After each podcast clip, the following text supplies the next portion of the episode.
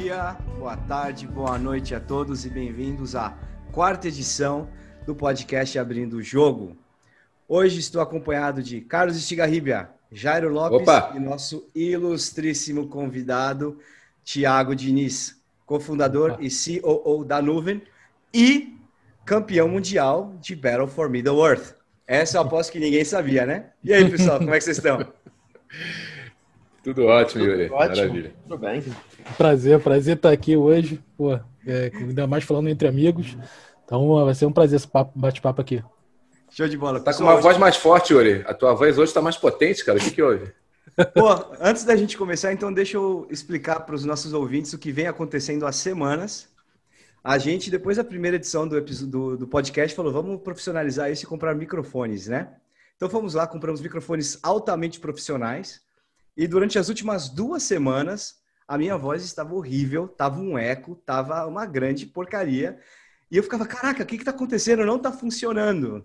E na última edição a gente percebeu que o microfone que estava sendo usado era o microfone do meu fone de ouvido e não o meu microfone comprado profissional.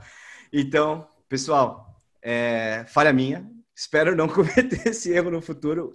Eu tenho tido alguns problemas com a tecnologia, tá bem claro isso. Então, é isso aí que aconteceu. Mas, ó, de volta ao tema, erratas à parte. Hoje a gente vai falar de distribuição de jogos e publishing em PC. PC, que diga-se por passagem, é, diga-se de passagem, é um mercado que cresce ano a ano. Do ano passado para esse ano foi um crescimento de 4,8%, dados do Newzoo, e é um mercado hoje que é mais ou menos 37 bilhões de dólares. Então, não é pouca coisa, né? Apesar que todo mundo fala que em algum momento vai morrer, né? Não é engraçado. É. Todo, todo ano sempre falar, ah, PCU agora vai morrer. Hoje, é, ultimamente não. Os últimos anos não tem acontecido não. Mas 2012, 2013, 2014, sempre tinha algum momento falando disso. É, acho que hoje em dia é, o PC, acho que ele não cresce tanto, né, é, contra os outros, é, mas o bolo inteiro cresce, né? Então no final sempre cresce, né? Pode ser que ele não Exato. seja tão shiny, né, que nem esses, esses novos mobile e tudo que pô, realmente nos últimos 10 anos aí cresceu, mas é um bolo muito grande ainda, né? Então Exatamente. Para não, falar que tudo, não falar que tudo cresce na contramão, web, jogos web, etc., estão aí numa queda de 10 a 15% ao ano. Então tá, é tá rolando uma substituição, né? Mas, Thiago, conta mais um pouco pra gente sobre você, sobre a história da nuvem e o que vocês fazem. Legal, legal. Bom, cara, começou a história um pouquinho, vou tentar resumir, né? É, muito começou por causa de um jogo né? Que um jogo e uma franquia, o Senhor dos Anéis, o jogo Battle for Middle-earth, que eu era totalmente apaixonado. Né, desde 2000, desde que lançou em 14 de dezembro de 2014, lembro até a data. é, e na época eu também eu trabalhava na Tramontina, já tinha, tinha trabalhado com algumas empresas multinacionais naquela época, e eu estava muito, nunca estava muito satisfeito com o que eu fazia, né? E enquanto trabalhava né, durante o dia, à noite era jogatina direto, né? Claro, e fim de semana também. Só que eu jogava um pouquinho mais. Esse jogo eu levei tão a sério que eu realmente comecei a treinar. Né? Na época eu realmente comecei a competir. É, não existia essa palavra que existe hoje, que é esporte, era cyber esporte. Na época da WCG, né? Para quem se lembra, que era super popular também, o Campeonato Mundial de Games, né? É, que também tinha sede no Brasil. É, eu realmente eu gostava muito, eu acabei realmente focando muito por alguns anos, ali 2000, desde 2005 até 2008 é, foquei muito na competição. E aí, enquanto isso, estava competindo muito sério, é, eu fui, como estava performando muito bem, eu acabei sendo chamado várias vezes é, para o escritório da EA em São Paulo, que era um sonho quando eu tinha que sair lá do Rio para ir para visitar os escritórios. Tiga sabe muito bem disso. Foi bem. É, exatamente. Eu conheci muita gente lá também, o Ian, o Ivan, né, pessoal que hoje está na Blizzard, está na Intel, o próprio Stiga também. Então é, é então, assim, realmente foi uma época de que eu vi ali que, caramba, isso aqui realmente é muito maior e tem muito mais por trás aqui disso do que, eh, do que hoje que eu estava fazendo. E foi cada vez mais me apaixonando, não só como jogador, né? Mas como pelo background ali da, da, da indústria toda. E aí foi que eu comecei a me envolver, comecei a entender mais o processo, participei do close beta, de alpha, processo de desenvolvimento de jogos da, da EA. É, fiz patch de balanceamento, ajudei a, no lado da comunidade, ajudei os desenvolvedores a balancear. Os... até. É, um pouco nesse sentido, muito. Né? Eu conhecia muito profundo o jogo, as mecânicas, que, como é que funcionava. E eu fui realmente me apaixonando muito por aquilo, né? Balanceamento de unidades e tudo. E aí foi que eu falei, cara, eu tinha um background muito forte na. Pô, porque eu trabalhava na parte mais comercial, né? De Key Account Manager de Carrefour, alguns retailers é, é, no Brasil. E aí foi que eu, eu, E ao mesmo tempo também eu era administrador de uma comunidade também, do, do Barfum Midway, mas de, na verdade de RTS, é, RTS, jogos de RTS em geral. É, ela tinha mais de 100 mil membros na época, era rtsgames.com.br. É, e aí eu comecei a unir as coisas. Bom, tem essa comunidade aqui que eu estou administrando, tá, até tava pagando servidor e tal. Ali, e aí foi que eu comecei a empreender né, um pouco na área. Aí eu montei uma loja de e-commerce ali de jogos físicos só para jogos de RTS, para PC, nicho do nicho do nicho do possível. Surreal. É, porque a comunidade era grande, né? Tinha muitos fãs realmente de jogos. Na época tinha o Commander Conquer, o Age of Empires, né? Ainda estava um pouco quente, né? Esse, esse tipo de jogo. Hoje em dia o RTS não, não chega nem perto do que era naquela época, né? E aí realmente eu montei essa loja voltada para justamente para monetizar, vamos dizer assim, aquela comunidade que eu era administrador, porque até então eu cobria todos os custos, né? Eu falei, pô, preciso ter algum retorno aqui. Uh, eu montei, e aí eu, eu até conheci o, o, que é hoje o cofundador da nuvem também, fez toda a parte de identidade visual. E, e aí eu comecei a trabalhar um pouquinho ali, só que realmente eu vi que eu fazia com a caixa, né? Era tudo, tudo e-commerce, então eu realmente fazia logística, entrega, é, suporte consumidor, enfim, era um negócio super pequeno ali, embrionário. Eu vi que todo aquele processo ali de entrega da caixa, compra, importação do produto, é, ou até fabricado aqui no Brasil, eu falei, cara, isso aqui realmente não, vai para frente, isso não vai durar muito tempo. Né? Aí eu resolvi parar, parei o negócio, fechei ali o e-commerce, e aí comecei a vislumbrar um outro negócio, em torno de 2009, que foi aí comecei a montar, tipo, uma, é, junto com parceria com uma empresa americana de Miami, que era, seria ali até na época do OnLive, né, que era uma plataforma de game streaming. Efetivamente. é. à, à frente do seu tempo, né? É, é, exatamente. Nossa, tipo... é. Tem 10 anos isso já, né? Online. 10 anos, é, exatamente. Né? É tecnologia que demora mesmo. Não, mais ou menos, né? De repente agora com essa. Eu acho. É que, Será que eles coisas, às vezes. Sim. Não, não, é não eles, mas de repente alguns Foi vendido, dos, né? conceitos. É. é. A online não era da Sony depois? Ou... Eles compraram em 2015, eles compraram, já estava praticamente falida, é. né? No caso. Eles, eles compraram concorrente da OnLive também, que era o Gaikai, a Gaikai, né? Estava é, focado em de, de mercado, que hoje é o PlayStation Now, né? É, o PlayStation Now, é, o uhum. serviço, é a Gaikai que era daquela época, né? Então, que eles absorveram o time todo, né? Mas aí, aí eu tava. Aí, fala, tu ia perguntar? Não, não. Você ia perguntar alguma coisa? Não. Mas é, aí nessa época eu fiz uma parceria, montei uma parceria com eles ali para a gente trazer o serviço que estava sendo feito. Eles estavam fazendo a Game Streaming, é o nome da empresa na época. Eles estavam trazendo isso para o Brasil é, para a gente fazer essa parceria para trazer para a América Latina esse, esse, serviço. Aí a gente começou a realizar vários, vários testes, assim, muitos testes realmente de infraestrutura, com, com data center e tal, é, ping, delay, estrutura de custos e tudo. E acabou que é, a gente, durante todo o processo de teste, falou, cara, está muito cedo ainda.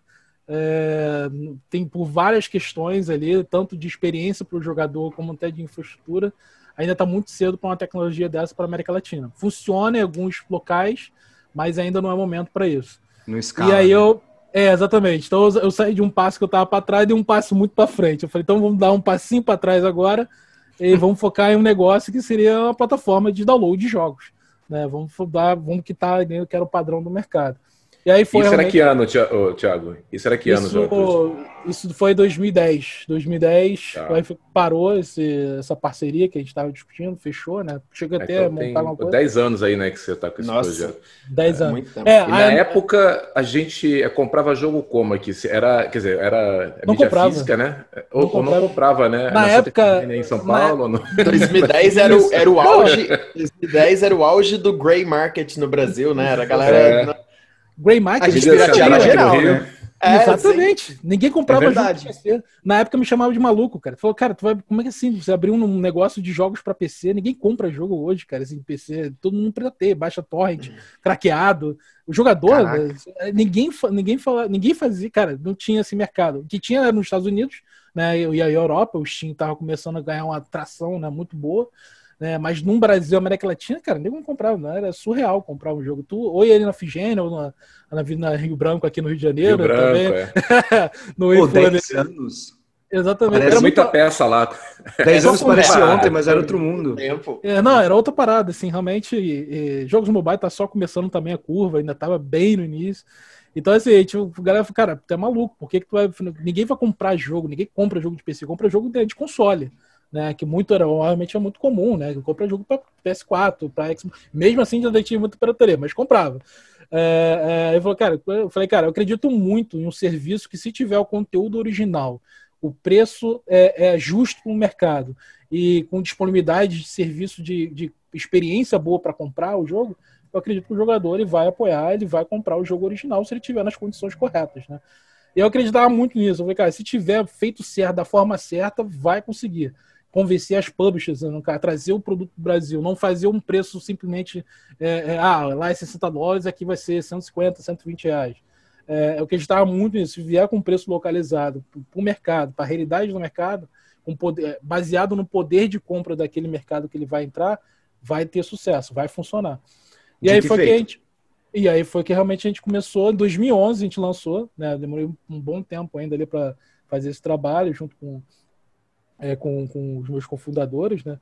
E aí foi que, que realmente a gente começou, né? Agosto de 2011 foi que a gente lançou a nuvem. Na verdade, a gente estava até com uma ideia de outro nome, que era direto para HD.com. Só que eu falei, cara, vamos olhar um pouquinho mais para frente, né? Vamos pensar para frente, vamos. Aí eu falei, não, nuvem faz mais sentido já olhando para o futuro aí, que pode as coisas realmente vão tudo para o Visionário, cloud, né? inclusive, né? É Nossa, é... falar em cloud em 2011 o cara não, É, porque é muito da experiência anterior, né? Que tipo, falei, cara, ali não era o time certo, mas vai ser algum momento, sabia que algum momento ia chegar a isso. Aí eu falei, não tinha domínio nuvem.com, óbvio, né? No caso, vamos botar dois U's aqui para é, fazer, pra fazer acontecer, exatamente. E aí foi que é. realmente começou. Ali realmente começou a fundação ali. Ô, Tiago, mas é, é, como é que era assim, quer dizer, ou é como é que é, que é hoje? Vocês falam é direto é lá com as publishers? Como é que é esse, esse processo? Se eu sou meio uma publisher aí e estou com um uhum. jogo novo, claro que vocês hoje devem estar falando já com todo mundo, né? Mas como é que é esse? Explica um pouquinho para a gente assim do, do processo. É, todos, todos os acordos, todos os conteúdos que a gente trabalha, a gente sempre ou trabalha com, a gente sempre procura ser direto, né? Com a publisher tem um contrato de licenciamento, distribuição do conteúdo, né? É, ou intermediação né, dele é, na região ou no mundo, né? Muitos dos que a gente, que a gente tem, a gente, apesar de é, todo mundo conhecer realmente a nuvem no Brasil, a gente hoje vende para mais de 117 países, né, nossos conteúdos. E a gente Uau. tem mais de. É, trabalha mais com 300 publishers, né, no caso, com conteúdo, grande parte dela mundial. É, claro, nosso foco maior é Brasil, América Latina, né, com, sem dúvida alguma, mas hoje a gente tem os direitos de distribuição. E geralmente a gente trabalha, conversa, entra em contato com a publisher, a, a, vamos dizer assim, se ela já não sabe, né, no caso, a gente abre, já abre os olhos dela em relação à oportunidade que tem na América Latina, né, e aí a gente meio começa, estando todo mundo de acordo com as oportunidades e o que, que a nuvem vai trazer para ela, a gente já começa a entrar realmente um pouquinho no acordo de licenciamento, do intermediação do negócio, né, para a região da, da, América Latina ou global, né, dependendo do que for. E aí faz o acordo, né, é, já, aí é o modelo é parecido de App Store, né, de Revenue Share, né? E aí realmente a gente começa a fazer, a partir dali estando tudo ok, estando certo, aí começa a entrar no processo de lançamento do catálogo, o produto, né? O que for a partir dali da, da publisher, o desenvolvedor, né? Foi o caso também. Entendeu? Então hoje é meio que assim que funciona, no caso. Na época a gente começou com, com quatro publishers, né? A gente começou com a Ubisoft, o Rockstar e Paradox. É, hoje a gente, Começou bem, é, hein? Começou, começou bem, foi bem. Não, eles são, pô, excelentes parceiros, assim, a gente realmente é, é, é, assim, valoriza muito porque eles realmente apostaram desde o início, né? É, e são realmente grandes publishers ali. É, foi, pô, e a própria Rockstar, Take-Two, né, no caso também, sempre apoiou muito a gente, o mercado também, né? O próprio preço do GTA V, né, que foi R$ 99,00 para PC na época, 2000, foi, lançou 2013 2015. console, 2015, né? Foi, foi uma sugestão nossa, né? É, então a gente ficou, sempre gosta muito da parceria que a gente tem com esses clubes no início, porque realmente eles, eles olharam o mercado um pouquinho diferente, atenderam ali, entenderam, atenderam e entenderam a demanda que tinha ali do mercado, né? Vocês era um hoje... Desculpa, hum. manda, manda chegar. Não, era para saber se, é, é, por exemplo, hoje a gente sabe que é, várias dessas publishers, elas mesmas já têm é meio que uma loja própria, né? É, o EA tem a, a loja Sim. deles, a Ubi também tem o, o Play ali e tudo mais, mas elas continuam é, com vocês, não é que porque agora elas estão fazendo isso também, ou São... É, não, não, de forma alguma. Na verdade, algumas tiveram no início, a EA preferiu fazer só exclusivo na plataforma dela, né? Mas e depois eles mudaram de ideia, eles viram que acabaram perdendo capilaridade, né? Porque quando você concentra tudo em um local, é, você tem que fazer tudo, né? Para todo mundo chegar naquele teu uhum. local. E nem sempre todo mundo gosta daquele mesmo local, de comprar, ou de consumir o conteúdo daquele local. Né? Então eles trabalham realmente muitas vezes com a própria Blizzard, que sempre foi sempre só fechar na plataforma deles, a gente tem que começar a trabalhar com eles também nesse sentido, né? Então é, é, então assim a EA também, a EA, Ubisoft, cada publisher agora tem essa própria plataforma. E aí o nosso objetivo desde o início é trazer os melhores jogos para os jogadores brasileiros. Sempre foi o objetivo realmente é, e trazer ele mais de forma mais acessível possível. Então nossa missão esse, sempre, sempre foi esse objetivo, né? Nesse ponto do acessível, você falou do preço do uhum. GTA. Eu uhum. lembro que em 2015 também, quando nós trabalhamos juntos com, com o NZN, uhum. né, a gente ajudou vocês a lançar Metal Gear Solid 5, se não me engano. Foi. Pelo foi. preço de 99 reais. Em 2015 Isso. o dólar já estava beirando seus 3, né? Já. Seus 3 reais ali. Tava 2,70, 3 reais. E, cara, se você converter isso, dá, dá 200, né? Dá 200 reais, na verdade. Pelo é, preço não... original do jogo, que é 60 dólares, né? Esse ano, na verdade, foi fantástico, né? Porque a gente não teve o, o GTA V, que foi 99, o, o Metal Gear Solid também, e o The Witcher 3 também, que pra gente foi marcante também, que foi também 99, o CD Projekt também ouviu a gente ali, catou, é, é, deixou realmente o console com, com, os outros distribuidores locais, né? PC, a gente ficou responsável pelo lançamento digital e do precificação. É, e, Legal, e aí, cara. É, isso foi é, para a gente sempre isso tudo é muito marcante, porque apesar disso ser para nuvem, né, vale para nuvem, isso também vale para os outros, né? A gente faz uma coisa, mas tipo no Steam vai estar tá 99 também, né? É, agora a Epic também vai estar tá o preço também que a gente é, muitas vezes a gente suge coloca como sugestão, né? Então a gente fica muito feliz porque é, é bom para o gamer, né? Para o jogador brasileiro da América Latina, no caso, ele acaba sendo um, um, um é um benefício que a gente traz que, que, acaba levando a outras plataformas também. E o jogador às vezes nem sabe, nem tem noção disso também, né? Ô, ô Tiago, e, e, como que você acha que as publishers hoje veem? A gente uhum. até é, vê isso acontecendo muito no, no mobile, mas como que você vê as publishers hoje aceit, é, explorando canais, é, digamos, eu não quero usar a palavra secundária, mas uhum. alternativos? Uhum. É, fora do eixo Steam e Epic, é, talvez é, é, fora do, do eixo principal. Você acha que uhum. elas entendem que é uma presença essencial ou você acha que é mais uma questão de ah, vamos colocar ali mesmo porque uhum. vai fazer, no final das contas, vai pingar alguma coisa daquilo ali. Como que você acha que elas, que elas veem isso hoje? É, as publishers grandes que entendem muito bem as demandas do mercado e como atender os mercados locais, ela entende que sempre tem que ter um player local. Elas entendem que, tipo, porque não existe só a gente, né? Tem o cara da China, tem o cara na Coreia do Sul, tem no Japão, tem na Austrália, né? Cada, a gente, e hoje no mundo tem um pouco disso. Cada região tem um player local que atende muito bem aquela região, faz o serviço muito bom naquela região. Porque o Steam e a Epic, eles são muito focados na América do Norte e Europa. É natural, se você o market share tu vê deles no, no é absurdo realmente o domínio deles na América do Norte e Europa. Mas o China, a Valve, tanto a Epic também, não tem uma operação voltada para cá para o Brasil, para as plataformas deles, né? Porque realmente o capital e os investimentos que eles estão fazendo e a própria equipe deles estão nessas regiões, né? É, a Epic tem a Europa, mas nem o China só no Seattle mesmo e, e that's it, né? Então é, é, eles entendem muito bem isso, que cada mercado tem as suas particularidades, tem a sua forma de abordar, tem os seus influenciadores né, daquele mercado que é melhor trabalhar com um player local, parceiro que conhece aquele mercado, e aí vai poder atuar mais, né, é, é melhor, com mais força, né, trazendo o conteúdo dele com mais visibilidade naquele território. Né. É, nossa, muito bom essa questão que você falou dos, dos influencers, dos influenciadores locais, porque eu lembro que em 2017 a gente chegou a conversar, eu estava começando. É, é, engraçado porque é, eu estava começando a fazer, começando a minha carreira em jogos, começando a fazer PR e marketing, e aí a gente chegou a ter uma conversa, eu lembro, é, sobre eu ser BizDev.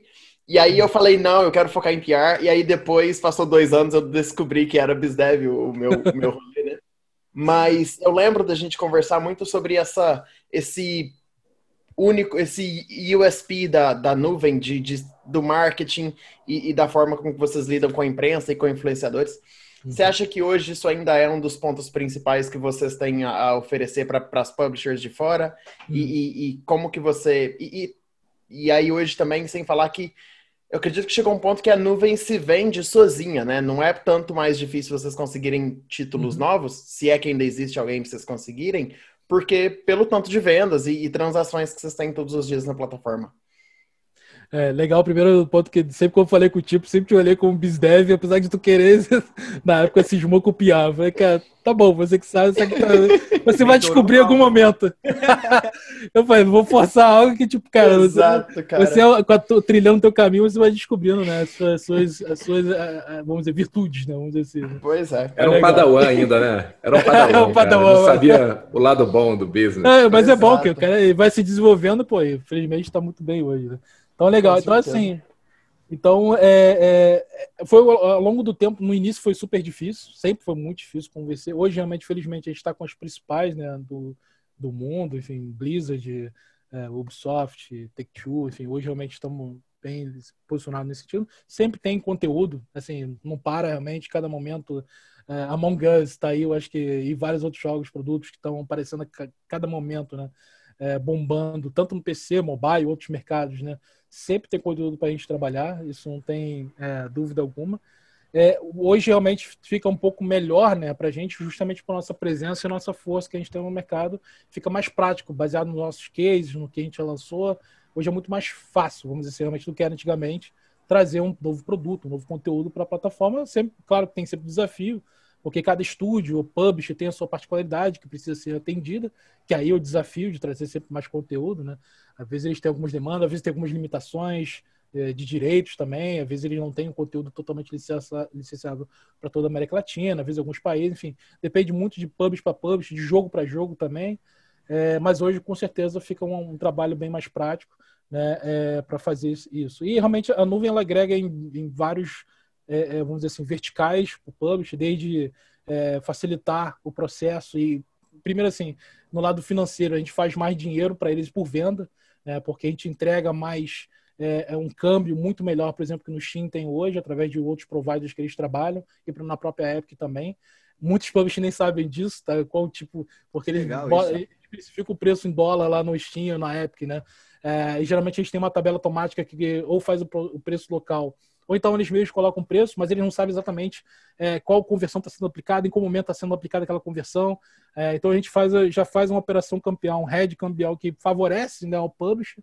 Né, eles, mas de novo, muitas vezes nem eles têm ciência disso, mas a gente faz uma operação que seja muito mais otimizada. Obviamente a gente está focado aqui, então a gente conhece muito melhor nessa parte. É, isso já começando por aí, né? E aí a gente já vai desde é, a precificação, né? Dependendo se o produto for premium ou freemium, né?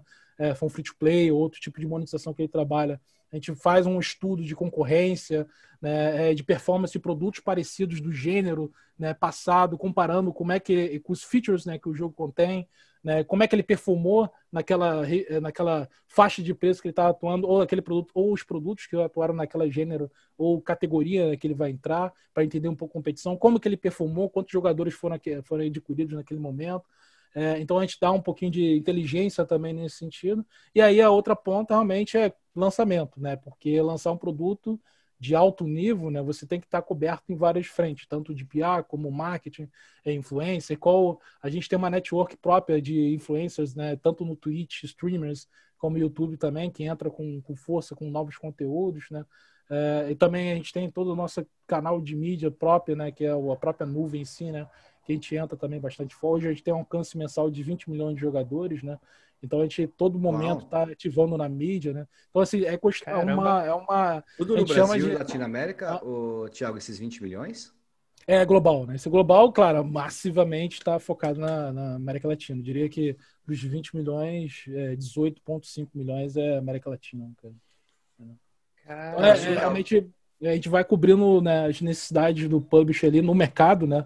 É, é, para atender ele ponta a ponta ali, né? A gente fazer é, uma estratégia bem forte. Isso é tipo jogar War, né? Você vai conquistando os territórios aos poucos. É, é um pouco Deixa disso, né? Exatamente.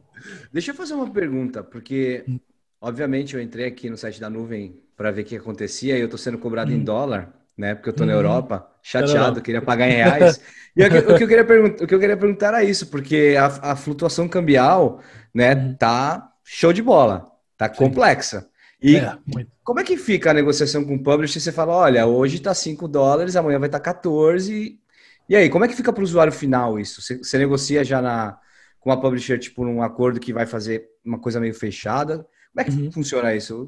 Estou curioso. Então, então, isso depende de vários momentos, tá? Primeiro, assim, é, na verdade a gente não atua na Europa ainda, tá? A gente não tem. Você está vendo só os preços aí, mas você não conseguiu comprar. a ideia é que a gente lance, é, provavelmente a gente espera no meados do ano que vem, é, com preços em euro e tudo para a Europa. Na verdade, é a única região que a gente não atua do resto do mundo. É, e aí é, você não vai nem conseguir comprar, você tenta aí. Mas é, é, então a gente, como é que funciona? Realmente a gente fecha um preço é, para aquele mercado, né? É, e a gente todo o processo de é, captura daquela venda, ela acontece, a gente faz um fechamento mensal e aí a gente faz na hora do fechamento, a gente sempre prevalece com a melhor taxa cambial que tem naquele momento, né, do fechamento. Ah. O que acontece em outras plataformas é que é um, um pouco uma espécie de tipo cartão de crédito que ele, no momento que você fez, fez uma compra ali, ele vai te botando sempre uma taxa cambial que é mais favorável a ele. Ou, na hum. verdade, não é nem o próprio Steam, tá? É até a provedora de pagamento que ele fala, que eles trabalham, né, no caso. São várias, não tem um, tá? Eles trabalham com vários provedores de pagamento, mas ele não está muito preocupado com isso, ele está muito preocupado realmente em, em automatizar todo aquele processo. A gente, não tem como focar igual vocês são focados. É, exatamente. Normalmente a gente automatiza, mas automatiza uma coisa que fica muito mais voltada para o mercado, né? Com, com os parceiros que a gente trabalha localmente, a gente realmente seleciona muito bem, negocia muito forte né, taxas que sejam muito tão boas, tanto boas para a gente, mas principalmente para as publishers também. Né? E sem falar que para falar com o usuário final, né? Porque qual que é a penetração de cartão de crédito no Brasil? Acho que ainda é baixíssima em relação ao resto do mundo. Da e aí mundo. você vai falar com essas plataformas Steam, Epic, né? Ótimos, é. são incríveis, são enormes, mas, cara, só foca nos Estados Unidos, que sai Europa. E uhum. o brasileiro vai comprar jogo no boleto, vai comprar parcelando em 15 vezes, vai comprar o cartão no, né, no uhum. supermercado que dá créditos no, no Boa Compra ou coisa do gênero para poder realmente Exatamente. conseguir fazer Exatamente.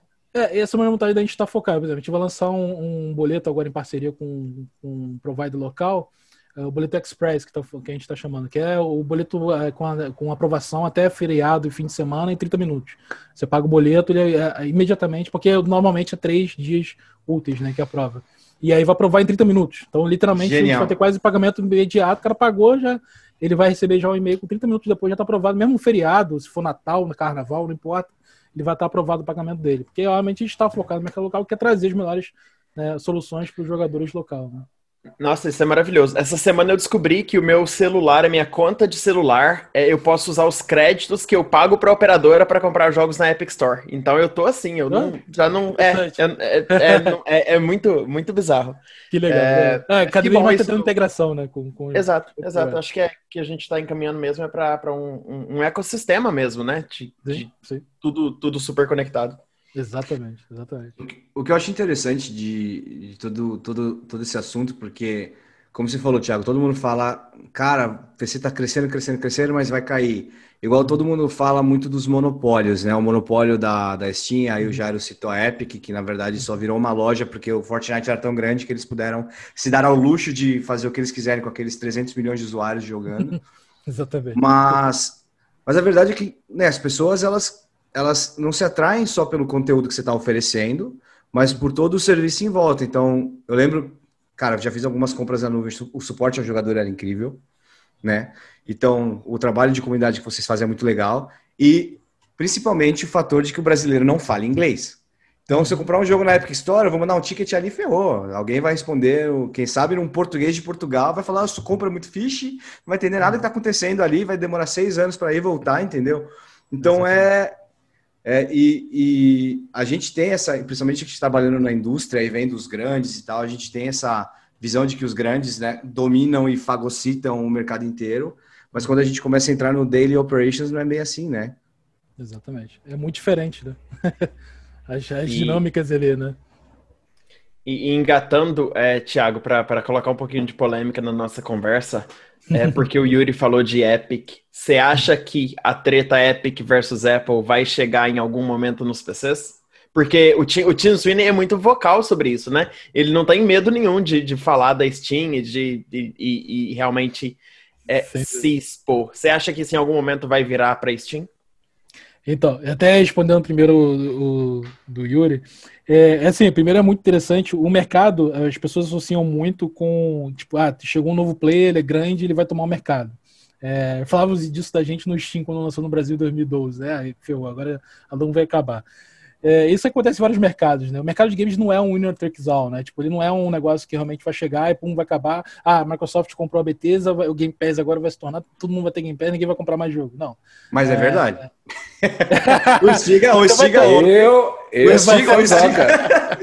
Ah, eu sou fã desse Xbox Game Pass não, é fantástico. hein? Não, é fantástico e não tem nenhuma dúvida disso e vai ser grande, mas ninguém Tipo assim, você não vai parar de consumir o Warzone, é, é, jogos free to play, é, Fortnite, não vai parar de comprar o Battle Pass, de qualquer jogo que seja free to play. Você vai quando quiser. E até o próprio Game Pass, ele dá desconto para jogos premium também, né? Que você pode comprar separadamente. Que, porque o Game Pass é, ele é fantástico em vários sentidos, é, mas tem um rodízio também, né? Ainda mais tu que assina constantemente, é. sabe que tem um momento que gira ali o jogo, o jogo sai. Eu tive que acelerar. Realmente, alguns jogos eu falei, caramba, semana que vem tá saindo. Vamos, vamos completar rapidinho isso aqui que eu vou perder. Hein? Ah, ele vai embora, ele sai da plataforma? É, você não pode mais jogar? É para sempre. Não. não ou você compra, né? Mas assim, Isso. o jogo fica um tempo bom, fica é. dois, três meses pelo menos. Então dá. Né? É. Pô, dá pra jogar. Dá pra jogar. O Witcher talvez não, se você jogar lento, mas o, dá pra jogar, Yuri. Mas eu achei que jogar, dá pra zerar. Sempre. Se você pegar do nisso que ele chegou, dá pra zerar, com certeza. Dá, você, dá. É, isso não tem dúvida alguma. Mas ele sai. Se você não jogar, perdeu, né? Tal, você pode comprar, tem opção sempre de comprar, né? Então, por isso que é, é interessante o mercado, porque é, esse, esse, tipo de solução, eu acho que agrega muito, ela dá mais acessibilidade, né? Porque é muito barato, né? Então vai ter muito mais jogadores, né? é a porta de entrada no ecossistema do Xbox, né? Então vai ter muito mais jogadores entrando no ecossistema, às vezes até novos que nem eram jogadores anteriormente. Então, pra gente, pro mercado todo, até isso é bom, né? É positivo. Então, é, é, é, mas mesmo assim, não vão deixar de consumir outro tipo de conteúdo, né? Vai continuar existindo. Em paralelo, na verdade, vai fazer o mercado de games crescer, né? O mercado de games a gente está só no início, né, pessoal? A gente, se a gente pensar, a gente está só começando. Como é que vai ser em 2030, né? Hoje a gente está aí em 150 bi, mas projetando para 200 bi. Mas é, cara, a gente está muito longe do ápice. Gente, quem trabalha sabe disso, está muito longe. 2030 a gente vai estar tá provavelmente muito maior que está hoje, vai estar tá 300 ou mais que isso. Então, assim, o mercado de games está muito ainda começando e realmente tem oportunidades para muitas empresas, muitas coisas, inovações serão, serem feitas ainda, né? Então, é isso que, isso que eu gosto muito do mercado de games. E na questão do suporte, que o, que o Yuri comentou ali, é assim, eu sempre, desde o início, sempre fui fanático com suporte consumidor, de surpreender o consumidor. É, sempre foi muito assim, pô, é, as pessoas que a gente trouxe também é muito bem alinhada com isso. E o que o Nubank faz hoje, hoje em fintech ali, né, ele, depois que eles começaram, foi 2012, se eu não me engano, já tava, a gente já estava fazendo uma indústria de games lá desde o início, um pouquinho disso, ainda mais que primeiro sabendo que suporte na indústria de games é um desafio grande, a maioria das empresas não consegue lidar com suporte ao consumidor, né? O Pride falou mesmo do Steam, da Epic, e até outras empresas também tem muita dificuldade de lidar com isso. Então foi sempre um foco grande, primeiro assim, e o brasileiro também, né? O brasileiro já tem experiências péssimas de suporte ao consumidor aqui no Brasil, que é muito difícil às vezes lidar com algumas empresas. E aí realmente a gente, eu também tive experiências péssimas, eu falei que eu não queria, não queria isso para quem, pro, eu sendo jogador e também pô, os jogadores que entrassem em contato. Eu também vejo uma oportunidade muito grande no suporte, né? Eu acho fantástica a oportunidade do jogador, ele vem falar com você, ou geralmente o suporte de busca contato puto com alguma coisa, né? é, porque ele já assume que aquilo ali não vai resolver. E aquele ali certo. não vai ser um problema que vai ser resolvido e já não acredita naquilo. Então ele já vai puto. Fica, Caraca, eu tive problema, isso aqui não vai resolver. E aí, quando tu consegue resolver o problema dele, fica, caramba, como assim? Essa empresa é fantástica. Então, assim, você vira imediatamente um cara que é um hater, um cara que é fã vigoroso teu. E essa comunidade é que a gente constrói hoje, a galera que fica ali, porra, votando e apoiando a gente, um monte de coisa ali que a gente faz, é muito disso, que entrou em contato com a gente, né? Não, às vezes, muito puto, mas, pô, tive problema com o meu pedido e tal, assim, e a gente é, surpreende, às vezes, cara, ah, tem aqui, cara, toma aqui um 10 reais na tua conta, toma aqui um negócio, como assim, caraca, tu resolveu um problema, ainda tá me dando um negócio assim. Então, tipo, a pessoa fica meio que é, é, muito, assim, maravilhada, fica, pô, é, o, o, o, o suporte WoW, vamos dizer assim, né, que é wow factor, né? que realmente a gente traz algo que o cara nunca esperava a partir daquilo ali. A experiência ainda que o brasileiro tem com isso é o, o a base que a gente tem com serviços né, de banco, telefonia, internet, Exatamente. Onde é aquela coisa mecânica sofrida e a pessoa que está lá do outro lado da, da tela também não quer estar tá ali, entendeu? Tá Exatamente. todo mundo sofrendo junto. E Exatamente. até procurei agora, enquanto a gente falava, porque eu lembro que eu, eu recebi um e-mail de vocês do suporte em 8 de novembro, novembro de 2016, atendente Natasha. E ela respondeu o, o minha, minha, minha, pergunta com um sorrisinho, tarará, tarará. Eu fiquei, pô, que maneiro, alguém tá me respondendo com. Eu, tá ligado? Tem coração ali atrás. Tem um né? ser humano ali atrás. É muito maneiro. Mas, galera, eu queria só fazer um shift de, de, de, de uhum. tema. Ainda. Primeiro, eu queria fazer uma pergunta. Talvez a gente mate a esperança de algumas pessoas ouvindo nosso podcast agora. Uh, e depois queria falar. Perdeu o 20, aquela hora que o ouvinte. É hora de perder o 20. Eu só queria saber a, a, a, distribuição entre. Não sei se você pode abrir esse dado, então fique tranquilo uhum. aí se não puder. Sobre, claro. cara, jogos AAA dessas grandes publishers que você falou e uhum. indies. Eu sei que você tem indie pra caramba na plataforma. Sim, sim, sim. E, e cara, brasileiros desenvolvendo hoje são, né, mais sim, independentes e tal, menos. Sim. É. E eu, qual que é a distribuição? Tipo, dá, dá para dar esperança pro, pro, pro desenvolvedor indie que tá ouvindo o Thiago Diniz falar hoje? É, sempre tem. Eu acho que o mercado de games é sempre previsível, né? Não tem como você dizer, ah, não, taxar isso aqui vai ser dessa forma. Tem sempre coisas é, surpresas que aparecem. É, isso varia muito mês a mês, tá? É, de forma geral, diria 2020, estaria 80% AAA e 20% indie. Né? É, de novo, podendo variar bastante. É, como é que e também qual é a definição de indie, que é polêmica por si só pois também. É vamos dizer assim, Fall Guys com o publish pela Devolver, que é a nossa parceira. É, não é. Foi um recorde. Então, eu eu, eu, eu é indie, indie. É, é, então, eu, eu já considero indie. Devolver, é, Devolver é tão indie, é, é muito indie. É tipo, é, é, pra mim Devolver é, um é o estereótipo. Devolver é o estereótipo do desenvolvedor indie. Pera aí, para é. tudo. A gente vai ter que fazer uma. Digerate, Devolver, esse pessoal é tudo indie. Esse é o ponto. uma definição é, do que sim. é indie. Nossa. O que é uma empresa não listada na, na, na, Bolsa de Valores, pô? Não. não, Índia é um estúdio pequeno de, de, de, pessoas que, se não der certo ali, ferrou, vai ter que pedir esmola para comprar pão, entendeu? Pra, é, é, é esse não. contexto. Então, mas quantas não. pessoas? Porque a Ubisoft tem estúdios super pequenos dentro deles também, que faz jogos também. Brawlhalla, enfim, tem alguns jogos ali que também é. super meio indie. São indie os jogos deles? Hum, foi equipe pequena. os jogos... Foi, pequena, foi equipe pequena os... que desenvolveram. Três, quatro pessoas, às vezes. E aí? Então a gente está jogos... definindo indie com o tamanho da equipe que desenvolveu esse jogo. Mas se você pensar que AAA é, é, né, a lot of money, é, a lot of resources, né? Então o, o indie é o oposto, não? É. a Supercell, então, basicamente, os times são todos desenvolvedores indies, que tem 20, 30 pessoas por time. É, exatamente. Mas eles, têm, mas eles têm a lot of money. É, é interessante. Então, e aí, agora Olha, o ponto o, o, do Yuri, Thiago. Mas na hora sim. que ela compra outra empresa, aí já não é mais índio, né? Acho que a Supercell, é. lá atrás até foi, mas hoje que ela já comprou outras, aí já eu acho que é, é tem isso também, né? E, e aí, assim, a Black River lá em Manaus, é índia ou não é então? Também, boa ponto também. E aí? Ah, é. claro que, eu não que considero indie, não. Essa eu não é. acho indie, não, porque, ah, porque ela tem um capital Prefiro já por trás ali, já tem. Hã? É, a Samsung, né, que, que é, mexe é, ali e tudo. Aí eu acho que. É, aí eu acho que não é um outro conceito. Ela meio que pois uma é, eu, eu acho que é um conceito dentro que da, né, eu acho que é um Samsung, conceito que né? flutua, na verdade. Nunca vai ter uma definição, acho que uma, uma, uma definição certa do que, que é indie, mas eu acho que fica flutuando mesmo. E, e umas coisas a gente só sabe que é indie, outras a gente sabe que não é. Acho que é isso. É, é tem aquela assim, gente, pô. Não, não, o Fall Guys é zero indie, cara. A Mediatonic, né, que agora foi, foi publicado pela, pela Devolver, mas é a galera lá em, na, na Inglaterra, na Mediatonic, agora eles estão contratando 300 pessoas agora para crescer o Fall Guys e fazer acontecer. Entendeu? Mas o Fall Guys, eu acho que eles fizeram uma coisa é, legal, até que eles que o jogo ele cresceu muito, né? Obviamente tudo mais, mas uhum. ele foi o jogo de setembro, né, da PSN, não foi? Agosto, setembro. Foi, foi o jogo grátis. É. Agosto, agosto foi grátis. Agosto, foi né? Que, e, então acho que foi uma estratégia boa que eles fizeram, né, do uhum. jogo. É, porque o jogo premium pago ali, né, para é, é PC, acho que ele é pago, né? Que, que, que, pago, é pago, é pago, é pago, pago né? Mais de 7 milhões mas, de cópias já. Pois é, mas ele teve um crescimento grande lá na Sony, é na base da Sony. Então, essa, essa é uma estratégia até que eles usaram, eu achei super válido. É, e aí, só é puxando até essa parte lá de indie e tudo, vocês hoje, é, eu, eu, sei que vocês têm alguns, alguns cases aqui no Brasil, até com alguns é, jogos indies que foram é, lançados uhum. antes por vocês, aí até é, entender como que um é developer indie, seja lá se foi indie uhum. do estilo que eu penso, ou do tudo uhum. que o Yuri pensa, a gente entende, mas um developer Estamos também em conflito é... ainda. No final a gente vai resolver ah, isso aí. Tudo bem.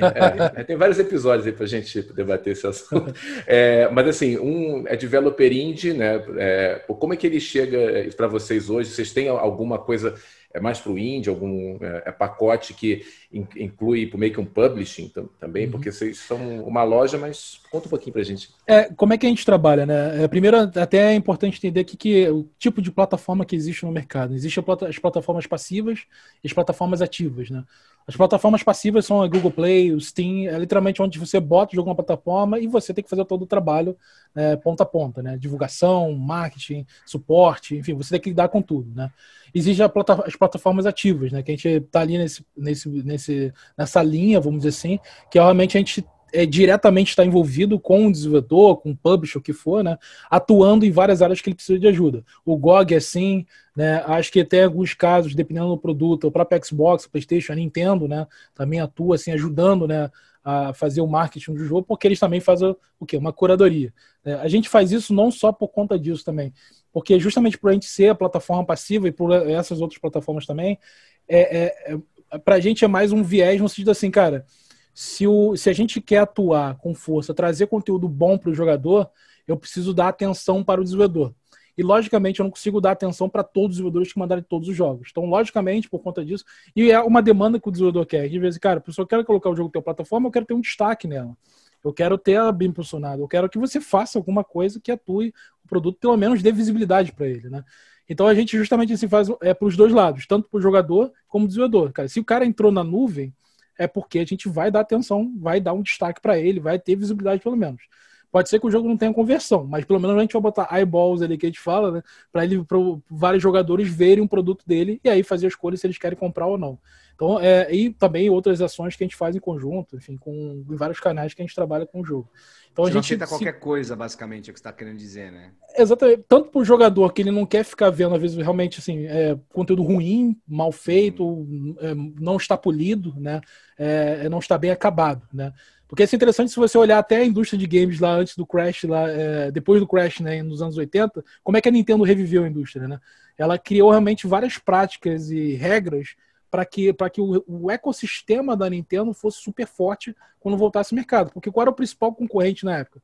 Eram os brinquedos. Né? As crianças que brincavam realmente ali e não, não videogame não era prioridade até um certo momento. Então eles tinham que montar um ecossistema que era muito forte, que os jogadores acessassem se tivesse conteúdo de qualidade, para aí sim você começar a ter uma adoção em massa dos videogames.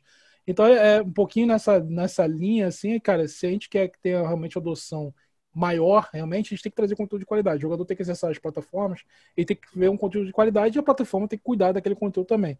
É, né? Então é um pouco nessa linha que a gente olha para trabalhar com os desenvolvedores, né? É, indies do mundo inteiro, né? Aí realmente a gente não, não, não limita esse sentido.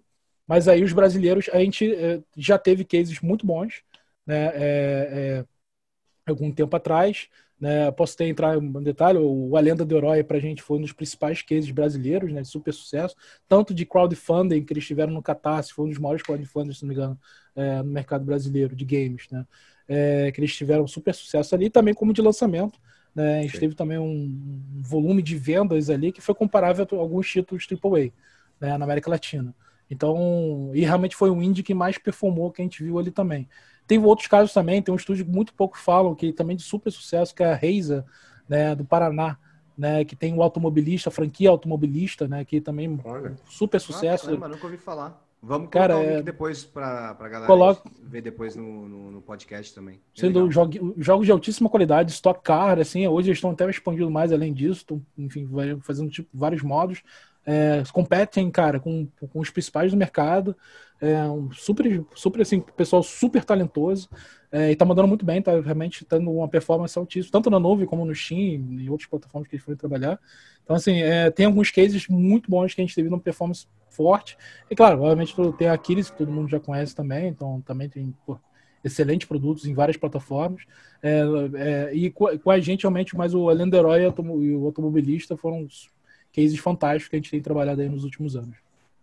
Legal. Galera, eu queria. Tiago, valeu. Eu queria uhum. agora tentar engajar num assunto que me é muito querido, que é cloud gaming. Eu, como vocês já sabem aqui, eu sou usuário assíduo do GeForce Now, evangelista de jogos na nuvem. Eu sou o cara que comprou o Stadia no pré-lançamento e vendeu antes de e vendeu antes de, de, de, chegar. Não é, não, é, não é mentira. Eu comprei no pré-lançamento e aí na segunda semana de lançamento estava atrasado para chegar e aí tava todo mundo metendo um pau. Já vendi de volta. Falei, não vai dar para mim. E agora eu tô voltando à fase de que eu acho que esse é o futuro. E assim, eu particularmente... Inclusive o Google anunciou que vai colocar jogos indie no Stadia, hein? Pois é. Polêmico. E eu, eu, digo isso por quê? Porque hoje eu tô atuando no mercado que está em declínio, né? Que é jogos web, também tem mobile, mas tem, tem, tem jogos web. Uhum. Mas assim, o que está todo mundo deixando de fazer, a gente está meio que fagocitando essa área aí com milhões e milhões de pessoas jogando na, na web, mobile web ainda. E para mim é muito claro que a galera que tem o, o hábito de sentar no, no computador, clicar no, no, joguinho do site e aí jogar o jogo web, seja HTML5, Flash, o que quer que seja, o pulo que isso vai ter para você, ao invés de jogar um, um match tree simplório, para jogar um AAA, uma coisa robusta, feita numa tecnologia da hora, porque você tem acesso a uma boa conexão, é, é, é surreal, entendeu?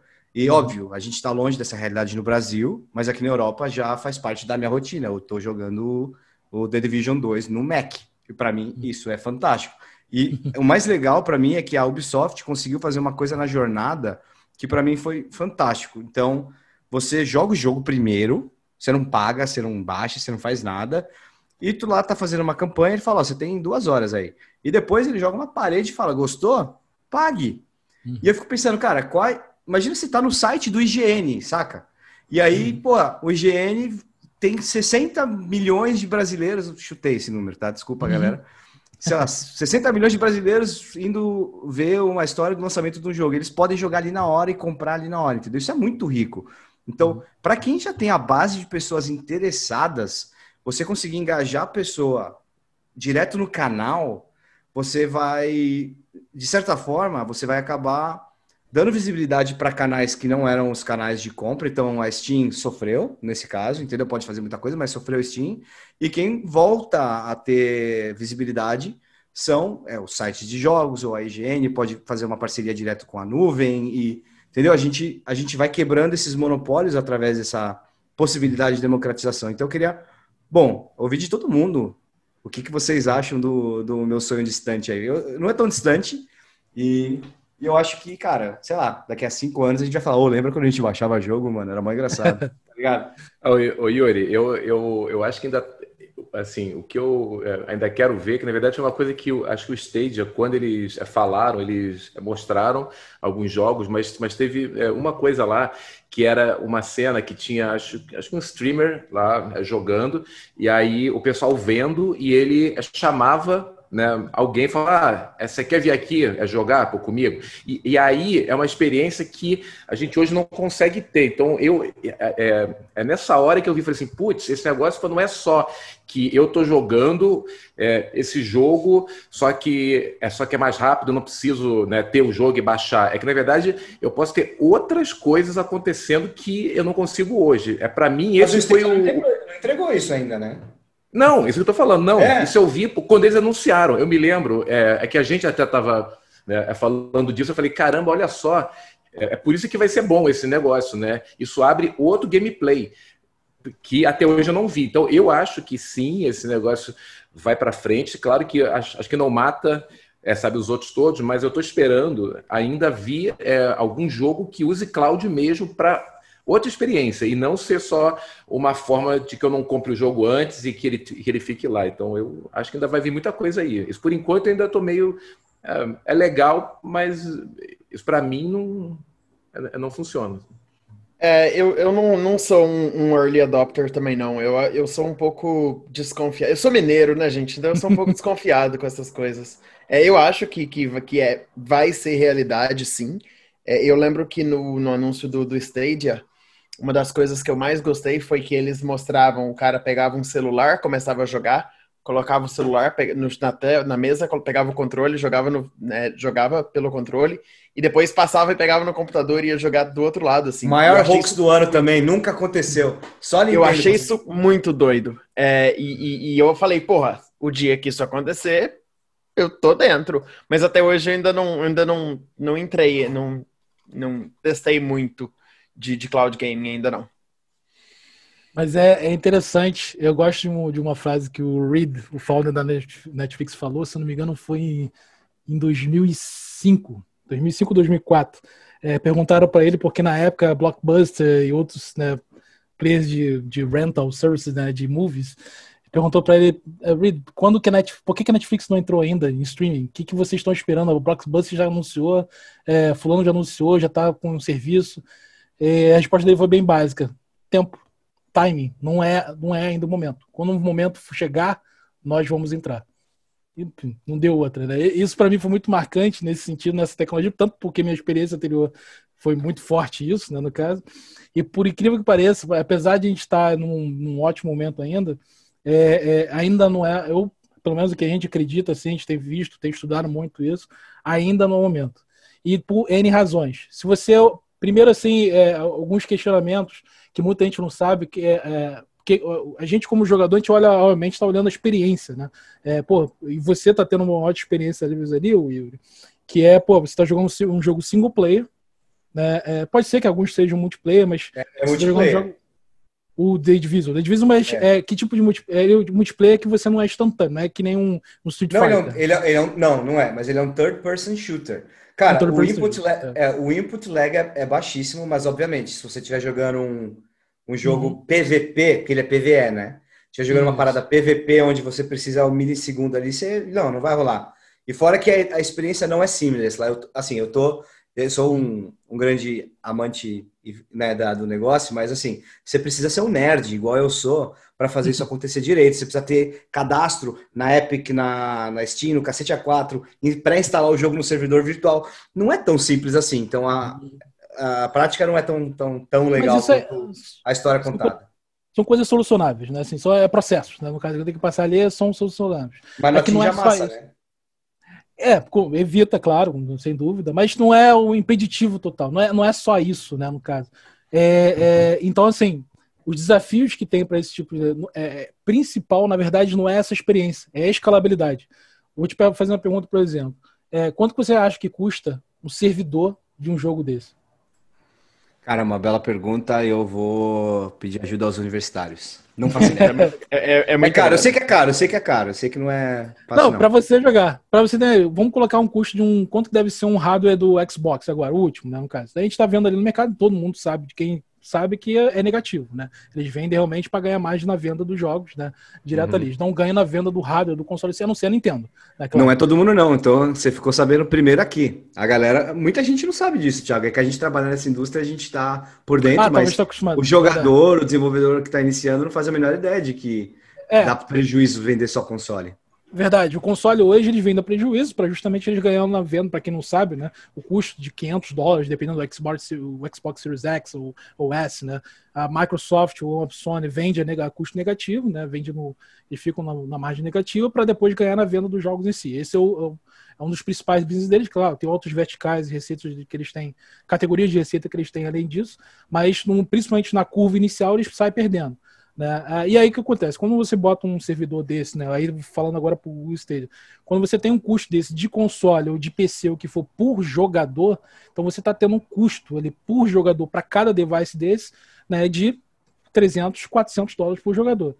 Então, e aí você está cobrando um, tá cobrando um subscription de 15 dólares, 20 dólares, dependendo do nível que você está ali para começar. Então você já começa. Não só isso, você está movendo para o data center ali, né? Todo o custo o quê? De luz, manutenção, REC. Cara, o custo é muito alto. Por mais que o Google tenha dinheiro para a gente está falando de bilhões aqui para montar uma infraestrutura, e não só isso, um data center, né, a gente está falando assim, o mesmo data center que está funcionando em São Francisco, não funciona para quem está em Nova York, porque você tem que ter é. um, uma outra ponta lá, você tem que ter um para Nova York. E aí você tem outra questão, o, o data center fica ocioso, porque ninguém fica jogando às 7, 8, 9 horas da manhã. Né? Você fica um negócio totalmente ocioso. Então você tem um custo assim, muito, muito alto mesmo de sustentabilidade aquilo. Para você manter o serviço ali realmente, é, é, é, assim, é muito, é muito. A gente já fez muita conta disso e, assim, sendo bem honesto, a conta não fecha.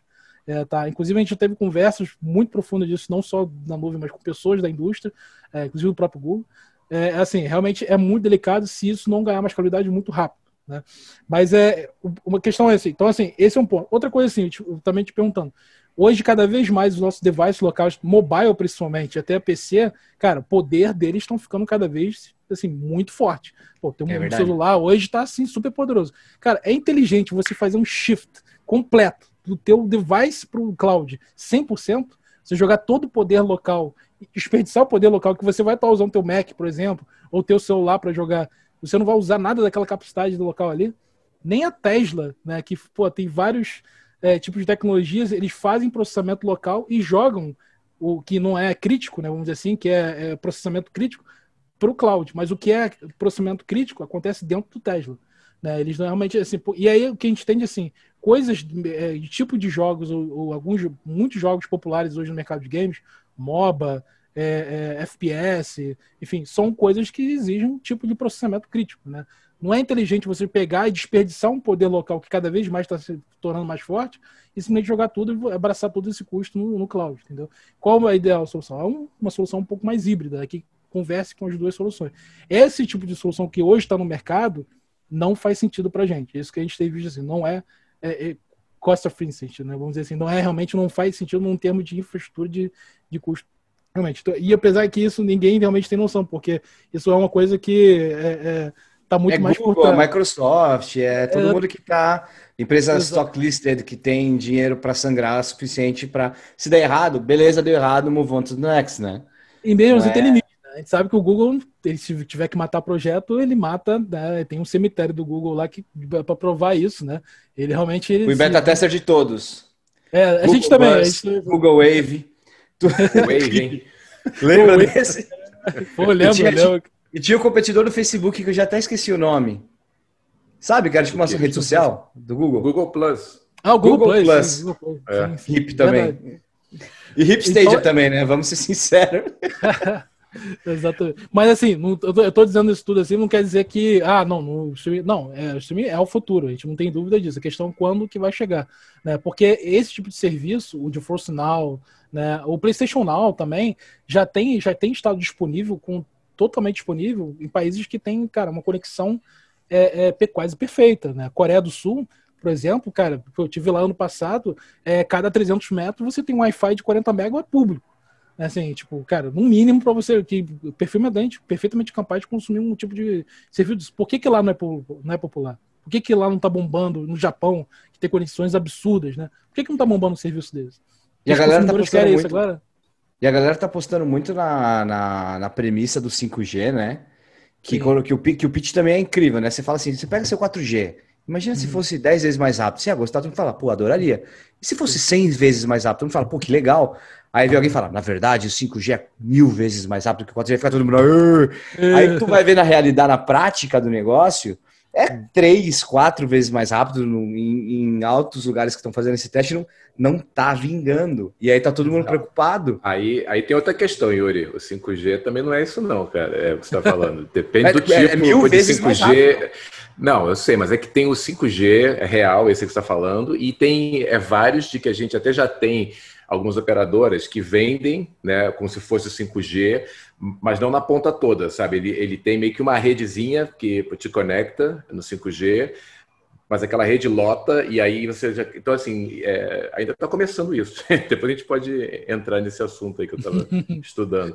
Então, tem um 5G, um 4.9G aí que eles vendem como 5, entendeu? Que não é ainda... É, marketing, né? As operadoras estão é, falando é. G-Ready, celular saindo 5G-Ready, mas ninguém tá ninguém nem entende direito, né? Qual que é a...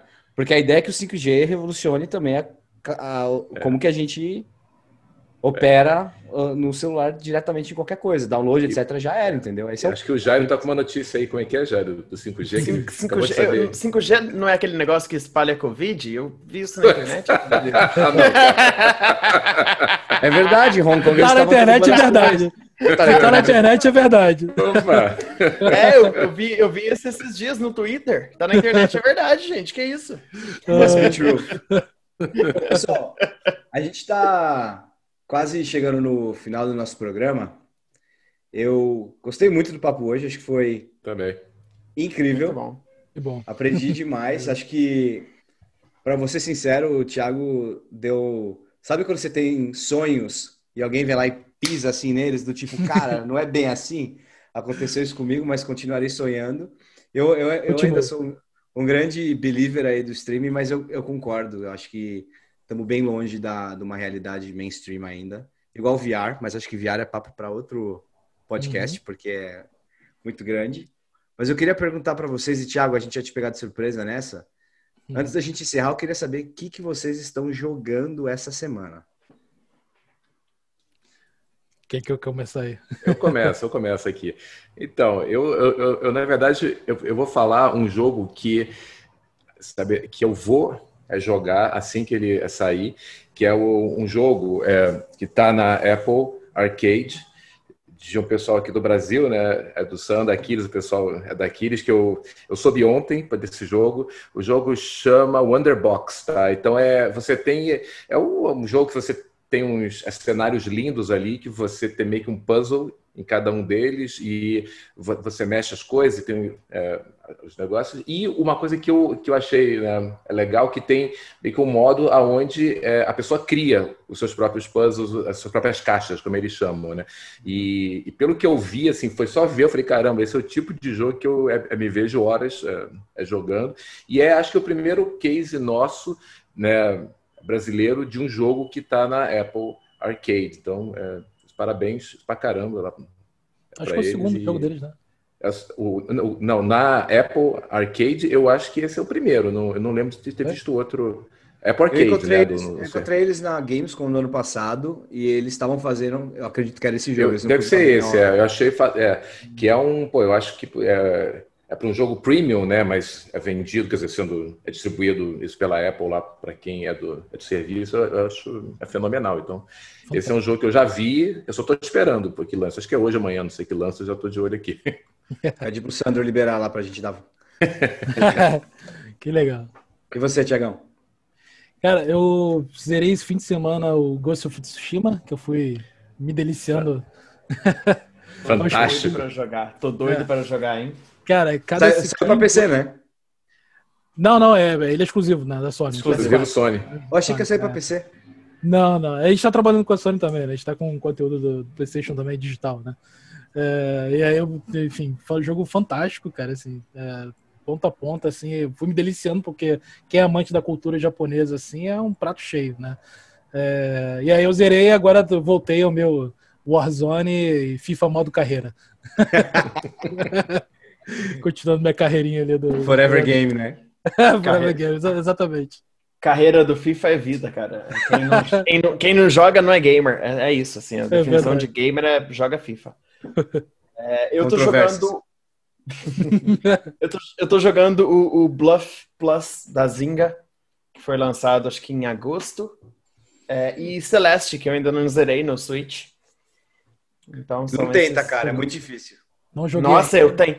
Cara, em um capítulo eu tive 2.300 mortes. Eu tô sem entender, assim. É A muito gente não difícil. joga jogos pra ser feliz, cara? Por que, que você tá fazendo? É muito difícil. Eu não consegui. Eu tenho, tenho o modo cheat. Não é brincadeira. Celeste tem modo cheat, que você pode dar pulos infinitos e sair voando, caramba, Isso. quatro, não morrer. Eu mal consegui zerar assim. Eu botei o modo cheat em tudo. Mas- o Stiga- O Stiga sabe, mas né? a- Porque eu tava jogando. A minha definição de gameplay perfeito, de, de game design e level design bem feito, virou Celeste, cara. Eu assisti um making off do cara quebrando o game design, o jeito que as plataformas são feitas, o dash, as mecânicas. Tipo assim, velho, é muito bem feito, é muito perfeito. O jogo é lindo. É, é lindo, e é lindo, é lindo. Então, assim, o fato que morrer duas mil vezes num capítulo acaba meio que ficando irrelevante. Mas tá sendo bem difícil, assim, pra passar. Tô, tô me fudendo bastante. Tá na minha lista aí. Pô, e eu, assim, no, por causa do podcast passado, eu voltei a jogar Archero, né? Porque o Everton falou tanto do jogo, do Hybrid, Hybrid Casual, caramba, 4. Eu jogava muito no começo. Voltei pro game, tá muito mais polido. Pra mim, a gente já tira esse jogo, inclusive do Hyper Casual, do Hybrid Casual, já vai pro jogo Casual, que tem compra pra caramba, mas o gameplay é fantástico. E eu baixei um jogo aqui chamado Heroes of Warland. A sugestão de um, de um, de um apresentador desse podcast aqui. Eu tô esperando o um convite para jogar até agora e o cara nem citou que tá jogando esse jogo. Então, é porque as pessoas falam, as pessoas falam que vão baixar e somem. E aí, quatro semanas depois, aparecem falando que baixou, sabe? Aqui, ó, me fez baixar o jogo, entendeu? E, e tô esperando o convite até agora. Então, eventualmente a gente joga esse aí para ver se vale a pena. Mas eu tô só no mobile por enquanto. E óbvio, jogando no GeForce Now. claro. Mas espera aí, o foco não era cada semana a gente trazer um jogo diferente? Porque eu tô toda semana eu tô me forçando a jogar uma coisa nova para falar no podcast. Então, assim. Aí, Cara, não, é se você é gamer, você joga. Ninguém. é, é verdade, Entendeu? é verdade. A sua carteirinha é gamer descobre quem é gamer ou acho, não, né? Eu acho que isso é a desculpa, isso é a desculpa que eu tenho que dar aqui em casa, entendeu? Porque eu escuto assim, você já trabalha falando de videogame o dia inteiro. E agora você já tinha que jogar os jogos que você já jogava antes. Agora você tá jogando mais, aí eu tenho que falar, é pro podcast. Isso. eu sei que o Chico acorda todo dia às 5 e meia da manhã pra jogar. Claro, pô. Exercício, né, cara? Importante jogar, né? Importa é jogar, né? Atividade física. Fundamental, ué. Uh, lembro daquela época do Wii que tinha os jogos de, de, de esporte todo. Pô, o, Nossa, isso era bom demais. Lá, o, o Yuri tem o, o Ring, Ring Fit. Fit o Ring lá, Fit, né? verdade, verdade. Eu tenho, tá paradíssimo. É uma bandeja hoje, né? Você põe. é, eu, eu, eu, uso ele pra, pra, pra equilibrar ah, põe a porta, né? Eu preciso de... a porta ali, né? Eu quero fazer bolo, preciso de uma forma, uma coisa redonda, eu coloco o Ring Fit ali, entendeu? Então ele tem grandes utilidades. Mas, pessoal, só deixa eu. Queria só agradecer novamente a presença de todo mundo. Ouvinte, tiver qualquer dúvida, mande pra gente no Twitter, arroba abrindo o jogo cast no Twitter. E continuaremos aqui na nossa investida falando de games, como sempre. Obrigado por ouvir. Obrigado, Thiago. Valeu, Stiga. Valeu, Jairo. E a gente se vê na próxima.